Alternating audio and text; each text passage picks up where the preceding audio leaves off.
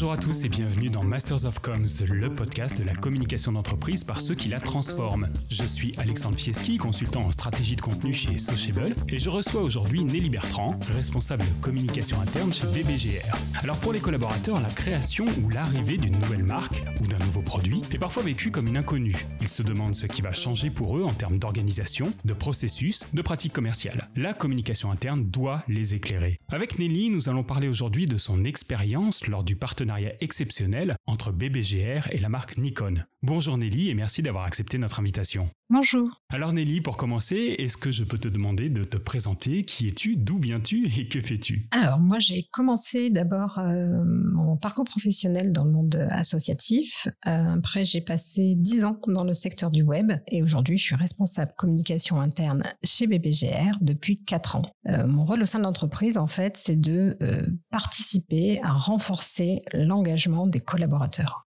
Programme super intéressant pour ce qui nous concerne. BBGR, ça n'est pas une marque très connue du grand public et pourtant, votre activité, elle rend un grand service à des millions de Français dans leur quotidien. BBGR est un verrier. Qu'est-ce que c'est qu'un verrier? Un verrier, c'est un fabricant de verres de lunettes. BBGR, c'est un acteur historique du marché puisque euh, le début de l'histoire commence en 1846. On fabrique en France des verres pour tout type de correction. Et en fait, on fait euh, toutes sortes de verres. Des verres blancs, euh, des verres colorés pour avoir des lunettes de soleil à sa vue, des verres photochromiques, c'est-à-dire des verres qui vont foncer en réaction avec, avec la lumière. Et en fait, on est premier en volume sur sur le marché national. Qui sont les collaborateurs de BBGR Peux-tu décrire à nos auditeurs les types de populations concernées par ta communication? Où exercent-ils? En total, on a euh, un peu plus de 650 collaborateurs à travers toute la France. On a une population support, euh, bien sûr, au, siège. Et puis, on a des chargés de clientèle dans toute la France. Ils sont répartis sur, euh, sur quatre sites. On a bien sûr des commerciaux de terrain qui vont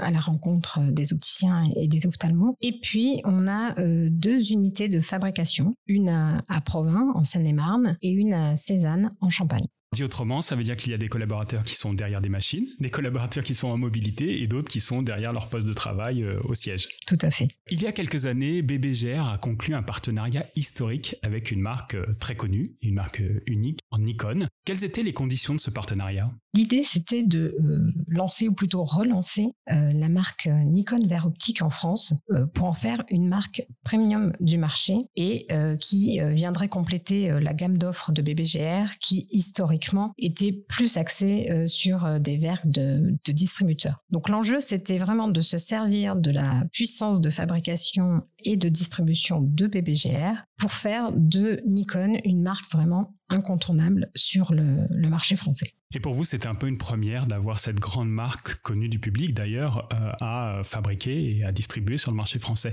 Et quelles sont les transformations qui sont arrivées avec, euh, avec cette, nouvelle marque dans l'entreprise? Je pense en termes de production, de distribution, d'organisation pour les, euh, les 650 salariés et aussi en termes d'image. Ce qu'il faut avoir en tête, c'est qu'historiquement, il n'y avait jamais eu qu'une seule marque chez BBGR. L'arrivée de Nikon a généré beaucoup d'interrogations, comme c'est le cas d'ailleurs dans n'importe quel grand changement d'une entreprise. On a eu des réflexions, euh, ben, qu'est-ce qu'on va devenir euh, Nikon va manger BBGR, euh, on va devenir japonais. donc il a fallu vraiment les, rassurer là-dessus, parce qu'on leur a expliqué et vraiment quelle était la, démarche autour de cette transformation.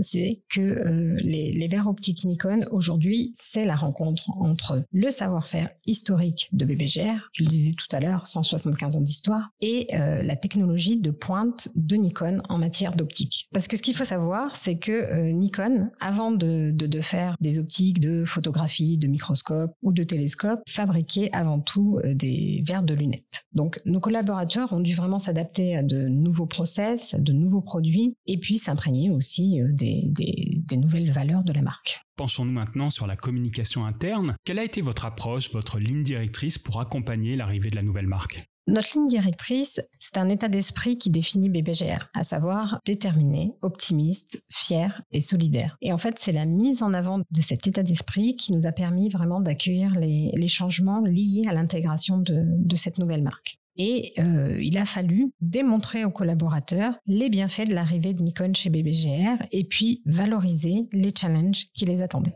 Selon toi, dans, cette, dans cette approche, pourquoi la communication a été déterminante dans l'intégration de la marque? La communication interne a toujours un rôle déterminant pour moi, quelle que soit la transformation en fait. Pour accepter un changement, il faut avant tout le comprendre. Je veux dire, personne aime sortir de sa zone de confort sans savoir euh, quel gain il y a derrière. Donc, pour accepter quelque chose de désagréable de ce changement, parce qu'un changement c'est jamais quelque chose d'agréable au premier abord, et pour s'investir dedans, il faut savoir pourquoi on le fait et comment on va le faire ou quelle direction on va prendre. Et ça, pour moi, c'est vraiment le rôle de la communication interne. Donc, euh, c'est faire de la pédagogie, expliquer, vulgariser pour que vraiment tout le monde comprenne sa place et son rôle au sein de l'entreprise. Je pense que sans une communication interne claire autour des changements, on va droit dans le mur. Parce que s'il n'y a pas de com interne, ça laisse de l'espace à des bruits de couloir, euh, à une ambiance de suspicion qui va s'installer petit à petit. Et finalement, on va se retrouver avec des collaborateurs qui seront plus occupés à faire des pronostics sur ce qui va se passer que sur ce qui, sur leurs tâches et sur ce qu'ils doivent faire. Et au final, euh, on va, ça va entraîner une spirale de, démotivation et puis bien sûr qui va pouvoir entraîner des, baisses de productivité. Ne jamais laisser de, flou ou de suspense, c'est très très intéressant. Arrêtons-nous un instant sur les outils de votre communication interne. Quels étaient-ils à l'époque et quelles transformations avez-vous opérées pour proposer une meilleure communication aux collaborateurs? À l'époque, ce qu'il faut voir, c'est que euh, la communication interne se résumait essentiellement à la communication RH quasiment uniquement descendante. C'était quelque chose de très sporadique par mail où vous pouviez rester euh, quatre jours sans avoir de news et puis le lendemain en recevoir trois euh,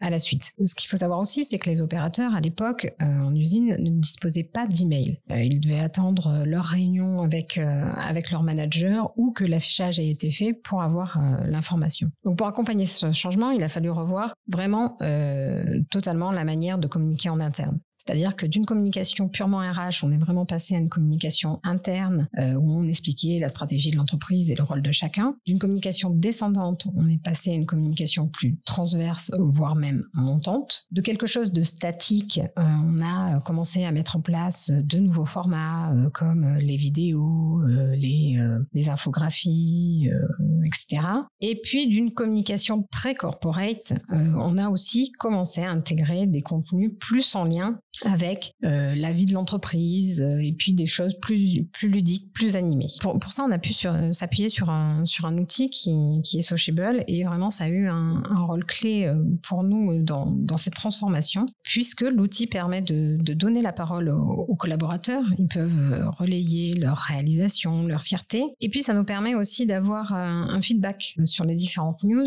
puisque il y a un système de like et de commentaires. Donc tout de suite, ça nous permet d'avoir de de, prendre un peu le pouls euh, des réactions par rapport aux informations qu'on diffuse. Très clair. Au-delà d'un outil et de ses fonctionnalités, il faut aussi mettre en œuvre peut-être des, nouvelles pratiques, euh, des pratiques innovantes pour générer de l'engagement en interne autour de la nouvelle marque. Pour générer l'engagement, il y a, il y a le fond et il y a la forme. Donc le fond, c'est vraiment poser les bases, expliquer les choses encore une fois pour, pour bien les faire comprendre. Et puis euh, sur la forme, bah, c'est euh, ne pas hésiter à varier les supports. Il faut créer de l'animation pour favoriser l'appropriation des sujets. Donc pour ça, on va utiliser des outils qu'on peut retrouver en, marketing en communication externe, comme des teasings, euh, des jeux, des challenges. Euh, nous, on a euh, notamment mis en place un, quiz hebdomadaire sur les, infos de la semaine. Et je dois dire que c'est très apprécié des collaborateurs, puisque si par hasard, pour une raison X ou Y, le, quiz ne sort pas une semaine, et eh ben on reçoit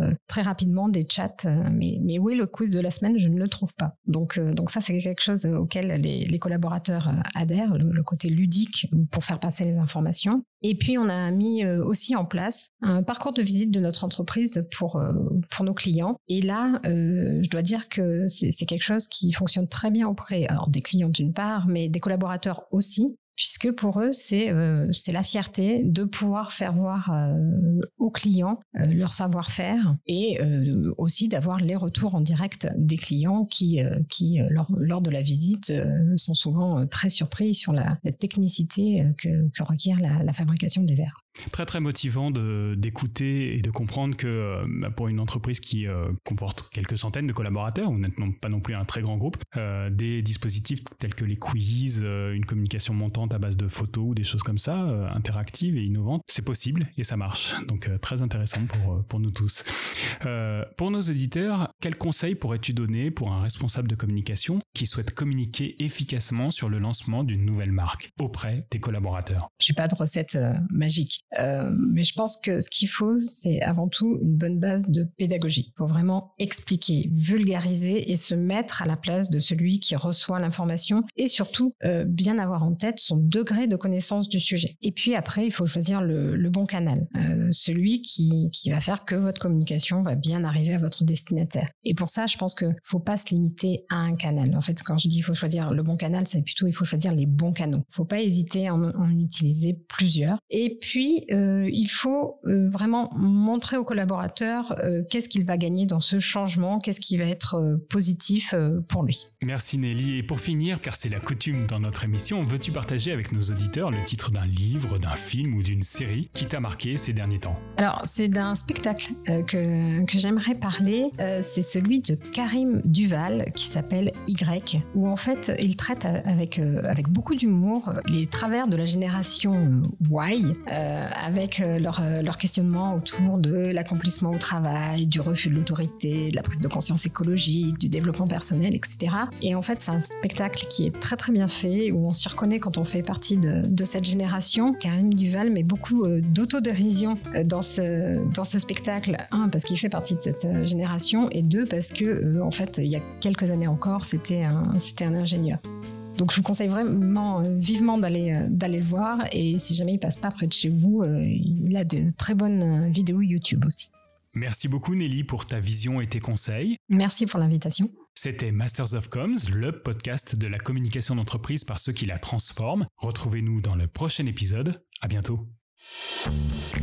C'est la fin de cet épisode. Merci de nous avoir écoutés jusqu'au bout. Retrouvez Masters of Comms sur toutes les meilleures plateformes de podcast et sur YouTube. Pour rester au contact de la communication qui se transforme, abonnez-vous dès maintenant. Et si cet épisode vous a plu, n'oubliez pas de le noter avec 5 étoiles. Pour continuer la conversation ou pour participer à Masters of Comms, contactez-nous sur LinkedIn ou sur hello, h e 2 l o mastersofcoms.com. À bientôt.